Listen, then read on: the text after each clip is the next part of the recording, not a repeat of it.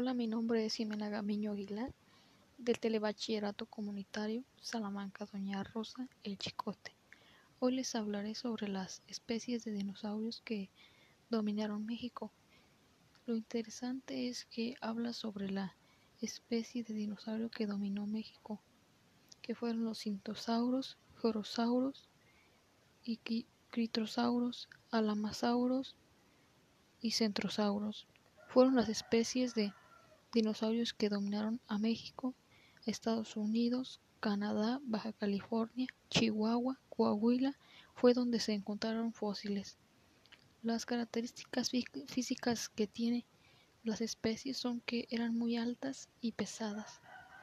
El dinosaurio que más me gustó a mí fue el centrosauro porque tiene una cresta en la cabeza.